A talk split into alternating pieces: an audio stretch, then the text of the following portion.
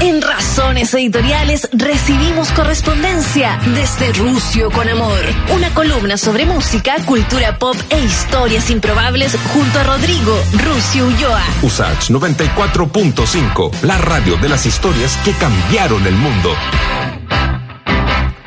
Hola Rucio Ulloa, ¿cómo está usted? ¿Cómo está don Marcelo Alvarado? Qué alegría estar conectado con usted en este viernes, que como siempre le digo a Freddy, es como cuando uno tenía educación física cerrando la semana. Sí, Como bueno. despedirnos en, en alto, con alegría y lleno de energía, sobre todo en la previa de un partido con Chile. No, y más encima te quedáis jugando a la pelota después del, de la clase de educación física. po. Claro, un Berlín en el kiosco, un completito, y uno se de queda hasta que pimiento. llegaba a los papás 3 de la tarde, Eso. 5 de la A tarde. mí me gustaba la de pimiento que vendían ahí en el kiosco. Muy lindo. Qué rico. Cuente. eh, sí. Oiga, ¿qué tiene pre- primero que tiene preparado para ver el partido? Yo estoy con una agüita ¿Ya? con jengibre para eh, hidratarme y estar eh, con todos los sentidos puestos en este partido que me tiene bastante nervioso, pero con fe. Yo creo que la fe es lo último que se pierde, por tanto creo que algo puede pasar. Si lo hizo, si lo hizo, no sé, Suiza, si pasó con otros equipos más chicos, con Dinamarca, Chile tiene algo que decir. Pensaba, ¿sabéis qué, Marcelo? En el, en el documental The Last Dance. Este puede ser el The Last Dance de Chile, el último baile de la generación dorada. Quiero, quiero verlo así, de una manera positiva. Ojalá, ojalá. Oye, ya pues vamos con las novedades que nos trae siempre Rodrigo Ulloa, eh, novedades de la música, novedades del rock, eh, hay músicos chilenos también metidos en esto, ¿no? Así es, mira, voy a hacer un pequeño eh, in- introducción, un titular para que la gente se quede conectada. Traigo un especial de covers muy raros, por ejemplo, Chayanne haciendo de Hey Jude, los Beatles. Te tengo la historia de eh, que conecta al baterista de Metallica con Pato Cornejo, por ejemplo, y algunas efemérides que no van a ver en ninguna parte. Pero sí, como bien dices tú, vamos a partir con los estrenos de esta semana y de la semana pasada, algunos que se quedaron en el tintero, y esto es muy interesante. Señor DJ, si, está el señor Marcos por ahí. No, está don. Pedro hoy día. Está don ah, Pedro. don Pedro, Sí. qué gusto estar conectado con él. Desde el minuto 2.05, este es Tom Morello, guitarrista de Rage Against the Machine con Claro. Ana Tijoux. La canción se llama Lightning Over México, está disponible en las plataformas. Póngale play desde el minuto 2, por favor. A ver. Nos clavaron entrada, nos taparon de las caras, nos callaron las palabras, nos mataron la esperanza, persiguieron con redada, acribillaron con las balas, enterraron con las balas en la escala, somos los sin cara, los sin nombre, los nadie, los nada, somos Buena los esta, esta conexión chilena con Rage Against the Machine, que además hay una relación que es más profunda, ¿no? Como que Sí. hay una hay una conexión cuando cuando o sea, de- cuando tocó Rage Against the Machine en Santiago, es conocida como la Batalla de Santiago, probablemente uno de los shows más eh, intensos que yo haya tenido la oportunidad de presenciar, así que muy bien este estreno de O para arriba de Tom Morello con Ana Tijoux. Oye, Rodri, ahí cuando uno busca el video de lo que fue esta la batalla de Santiago con los eh, ¿cómo se llama? con los Against the Machine en, eh, ahí en el estadio del, del Audax, Ah, ahí en la sí, Florida. la Florida. Ahí a Tom Morello le, le empiezan a hacer preguntas, no sé si lo habéis visto, ¿no? Y le preguntan cuál es el, eh, el show más loco que tuvieron ellos en toda su carrera. Y dice Santiago de Chile. Hasta el día de hoy lo recuerda. Además, día de Tom. Morello es un Víctor Jarista, un Claro, seguidor pues. eh, profundo, así que hay, hay una conexión con Ana en este estreno disponible, eh, particularmente en Spotify, que es la plataforma más usada en Chile. ¿Y quién también está de vuelta, ¿Quién? querido amigo mío? Chinoy. Mira tú, ¿ah? ¿En qué Acaba andaba Chinoy? un- Hace tiempo no, no sacaba nada. Sí, andaba medio perdido, pero ahora eh, recuperó el tiempo con un disco doble que No, se llama eh, Valpo lo hizo cantar el segundo single. El ¿Mm? primero se llamaba Valpo lo hizo, este se llama Vamos los dos. Escuchemos cómo suena, don Marcelo. Vamos los dos. A ver. Tu voz me pide horario. Deja abrigarme en tu mano. Esa no tiene final. Quiero jugar sin llamar.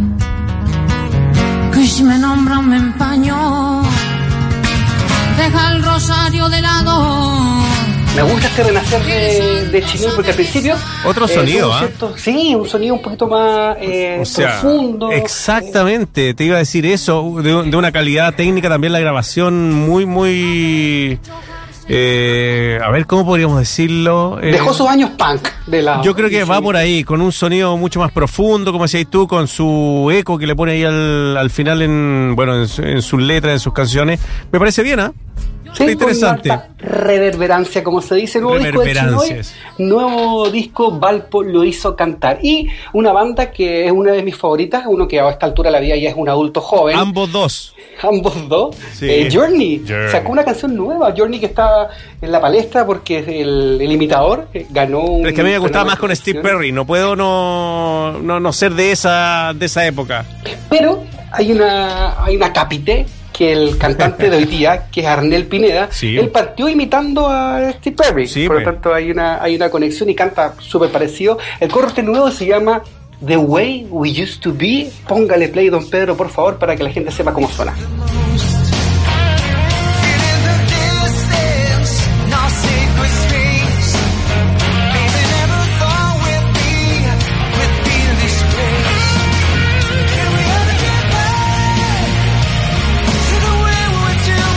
Canciones para cantar con el puño en alto para recibir un viernes me genera una buena energía todas estas bandas. Bueno, igual estoy más viejo, pero no sé, eh, eh, Journey, Toto, Chicago. Chicago, eh, con Peter Cetera. Sí, pues un movimiento que los gringos le llaman el AOR, que ¿Ya? es el Adult eh, Oriented Rock o rock eh, orientado a los adultos como, como nosotros y probablemente como la gente que está que está conectado. Así que como- Chicago era harto más soft que Journey, ¿o no?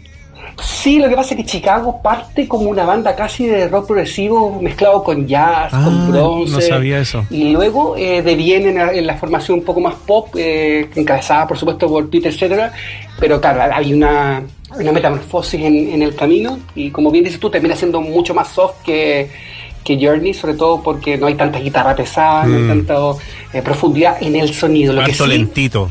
Sí, o sea, ¿quién, quién no bailó un lento de, de Journey? No, o de Chicago. O de Peter Cetera.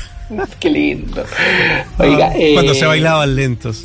Sí, que vuelvan los lentos, como Oh. decía un comercial. Sí, un poco viejo eso ya. Estamos como Journey. Oiga, Está de, a ver, cuénteme pues. Si usted es el sí, que llega lo que aquí. está de vuelta es. Soy un invitado eh, yo. Rush. Me encanta Rush. Me o sea, está de vuelta con una declaración No. que dice que no están de vuelta. el, el guitarrista que es Alex Lifeson, que es muy amigo de Geddy Lee, que probablemente sea su mejor amigo en la vida, dice textual en una entrevista que dio hace muy, muy poco, hace horas, dice, no hay forma de que Rush vuelva a existir de nuevo. Es que es como lo lógico, eh, o sea, perder tal vez. Mira, eh, lo que pasa es que los tres, eh, los tres músicos son unos virtuosos, pero virtuosos, yo diría de otro nivel, ¿o no? Pero haber perdido a su letrista, baterista como Neil Peart, yo creo que, eh, bueno, dañó el corazón de Rush.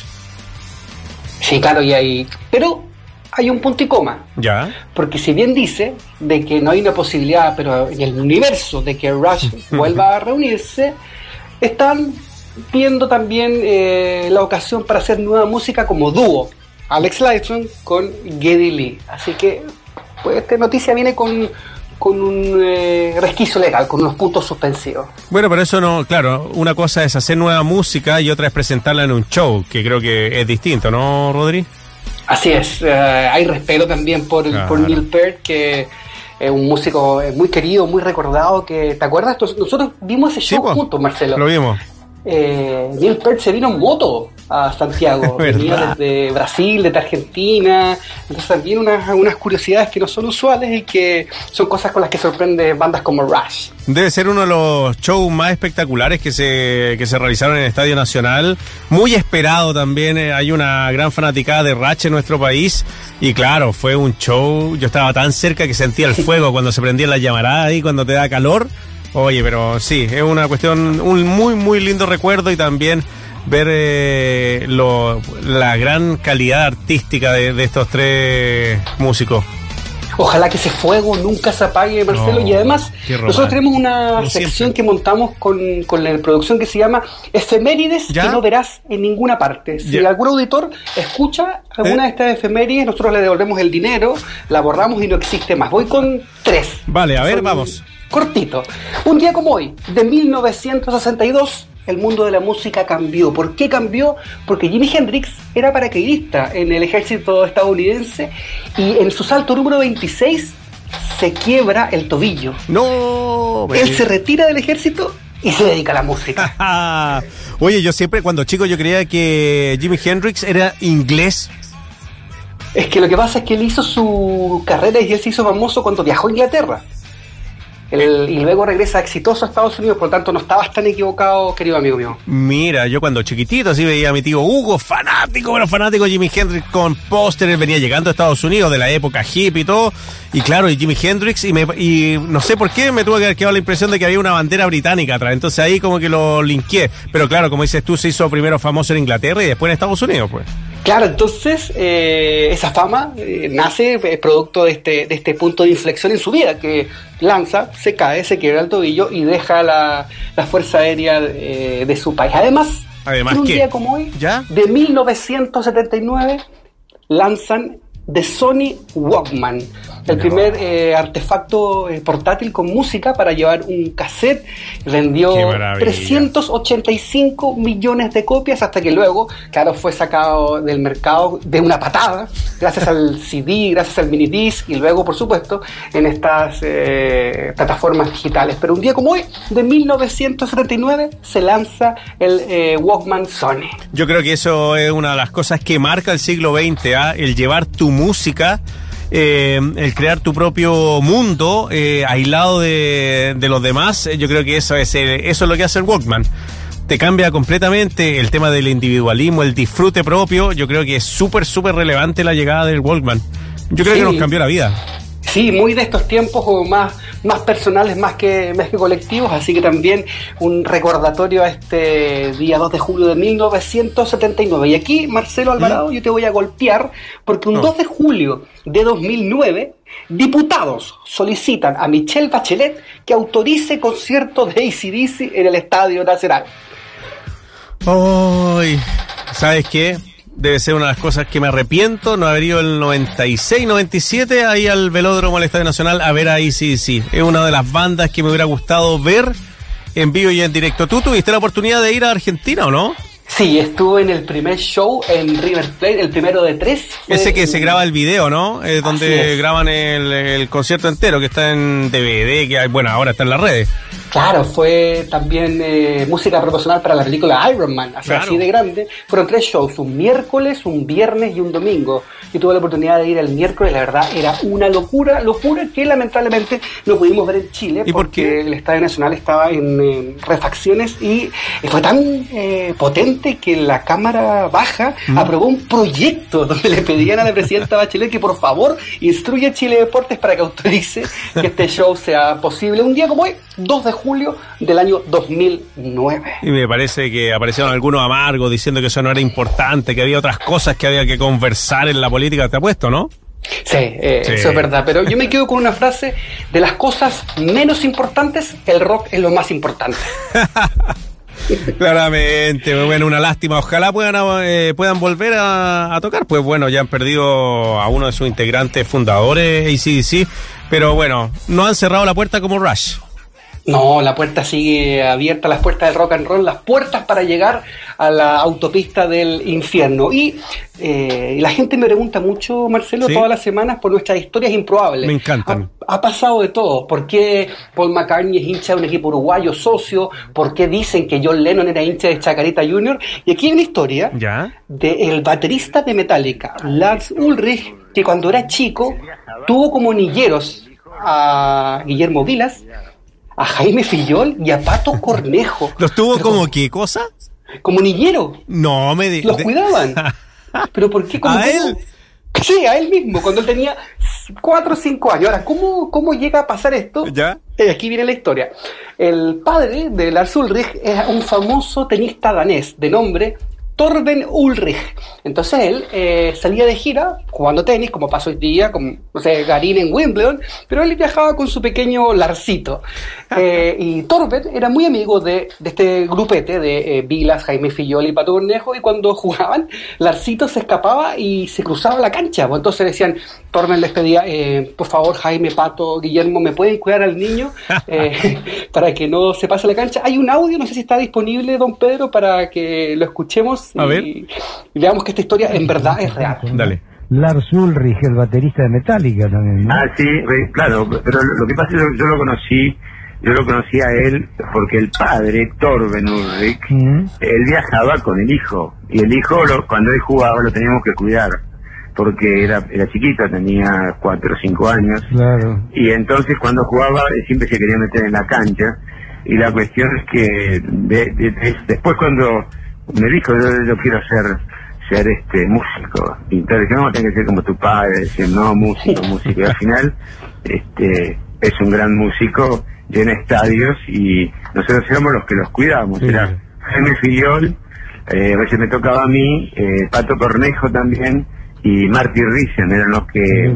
Los que los que nos encargábamos del hijo cuando el padre jugaba para que no se meta entre la cancha. Menudas niñeras tenía el, chiquitito Claro, cinco años tenía. Guillermo. eh, Oye, tuvo que haber sido una bestia ese cabrón chico. Imagínate, salió baterista después. Pero qué heavy, así como que, que tiene que ver Jaime Fillol con Pato Cornejo y Metallica hoy día. Bueno, hay una, hay una conexión que es parte de esta afición que tenemos, querido Marcelo, con las historias improbables del rock, como contaba, por ejemplo, la semana pasada eh, Eliseo Salazar corriendo Sí, con el baterista de Pink Floyd, con cosas que pasan y cosas que, están en la deep web que nosotros rescatamos en Desde con Amor para que la gente los pueda disfrutar. Sí, me reía mucho las 24 horas de Le Mans, que son 24 horas manejando y duraron cuánto? Duraron como dos, tres horitas, o sea, una vuelta, unas siete vueltas a la, a la pista y listo. Dos canciones nada más. Eh, y como, como es de costumbre, eh, siempre armamos listas. Ya. Listas de. Hicimos listas de canciones en televisión, listas de canciones hermanas, y ahora estoy trabajando en un proyecto que se llama. Eh, covers extraños, que más bien es gente que tú no esperas que toquen canciones de otro estilo, muy, muy diferente. Eh, alcanzamos a realizar algo la semana pasada con, con Freddy, Maná, por ejemplo, Sí, tocando pues. Led Zeppelin, que le vino casi un, un infarto al miocardio a nuestro querido compañero. Entonces quería... eh, Continuar con eso. velo. Sí, claro. Le pido a don Pedro, por favor, que le ponga play a esta canción que es eh, Chayanne y Amigos haciendo Hey You de los Beatles. A ver. Hey you, vieja emoción, en español. Linda. recordando cosas pasadas. La jefa dice que se parece a tiempo de vals. Qué herejía, por Dios. en realidad Pero hay algo ahí. mi es verdad. Y después aparece Ricky. Martin, por ejemplo. Ah, a ver.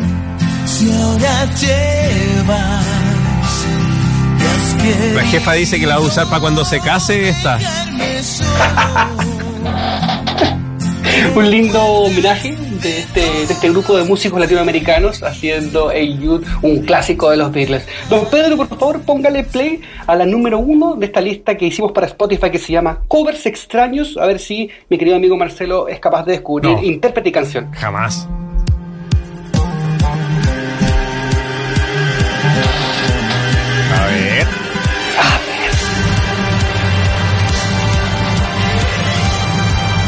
Me demoro mucho, me, me apuráis nomás, Rucio. Sí, claro.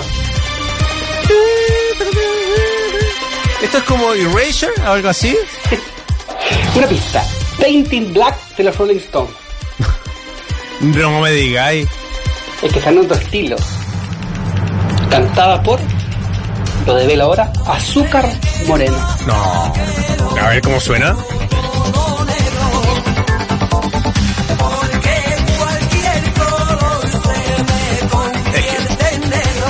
Que, Azúcar Moreno es de otro nivel. Claro. Claro, por me pasa con estos covers que son tan malos que dan la vuelta y son buenos. Como Sí, que- uno queda tan sorprendido que lo voy a escuchar igual. Sí, po. Así que eh, están todos convidados. Me imagino que el equipo de producción digital de Radio Sat va a poder compartir esta lista que se llama Covers Extraños que vamos a ir eh, sumando. Hay otro. O si no, lo pueden seguir a usted, pues en Rodrigo Andrés Ulloa Pérez. Sí, en Spotify Sí. humildemente también es Ahí una- están todos estos covers extraños. A ver, ¿a cuál vamos? ¿A la 2, a la 3? Vamos a la dos, por favor. Vamos a la 2, a ver.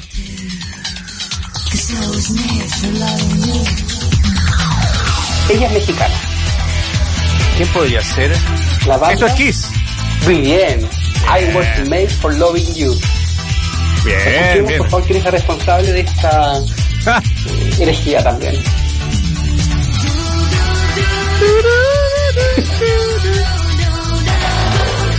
Suena bonita ella, de fondo. Es una mujer muy agraciada, muy simpática. ¿Es rubia o morena? Es rubio. Ah. A ver, ¿cómo suena la Paulina?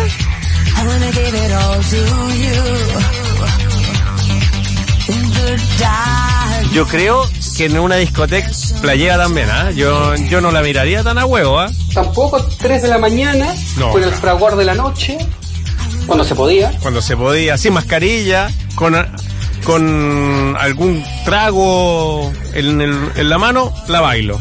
Sin mascarillas y además, lo más importante, sin caretas. Sin caretas, muy bien. bailando eh, a Paulina Rubio. Vamos a saltarnos, mira, esto es más gracioso, a la número 5, don Pedro, si es posible, porque esto eh, tiene comedia. Ya. Morrissey. Sí, po. El Un chacal. proyecto, El chacal. un proyecto mexicano Ya. que se llama Next Resay. Mex Risey. Muy bueno. ¿Sí, de verdad? Sí, me gusta mucho.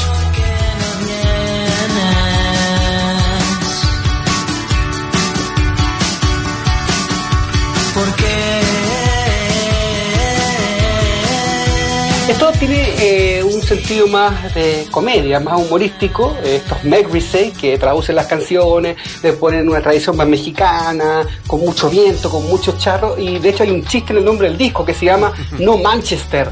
No manches, es una, una expresión mexicana, pero claro, como el Morrissey es de Manchester, le pone No Manchester, un recomendado por este lado también. Sí, no, los mexicanos la llevan. Yo siempre he admirado la cultura mexicana, la calidad que tienen en todo, en a todo nivel, en música, en actrices, actores, sí, en eh, bueno, en literatura. Es un pueblo muy, muy culto y muy propositivo y también creativo. Los mexicanos.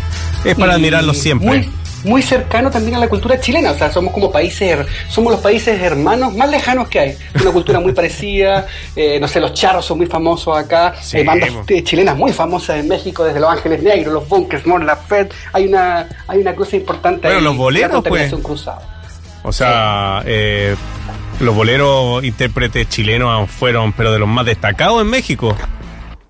Sí, eso, eh, eso es verdad. ¿Quién eh, no hizo boleros, ¿Eh? pero trabajó con boleristas, con el señor Gatica, es Michael Jackson, que va a estar presente en, en nuestro especial junto a Emilia Aguilar desde las 8 de la noche. Si usted eh, no disfruta el fútbol, si usted no le tiene fe a la selección, o simplemente si usted no quiere verlo como cábala, se puede quedar junto a nosotros con este especial dedicado a la historia, a la música, a la controversia, que no le hacemos el quite, eh, del señor eh, Michael Jackson.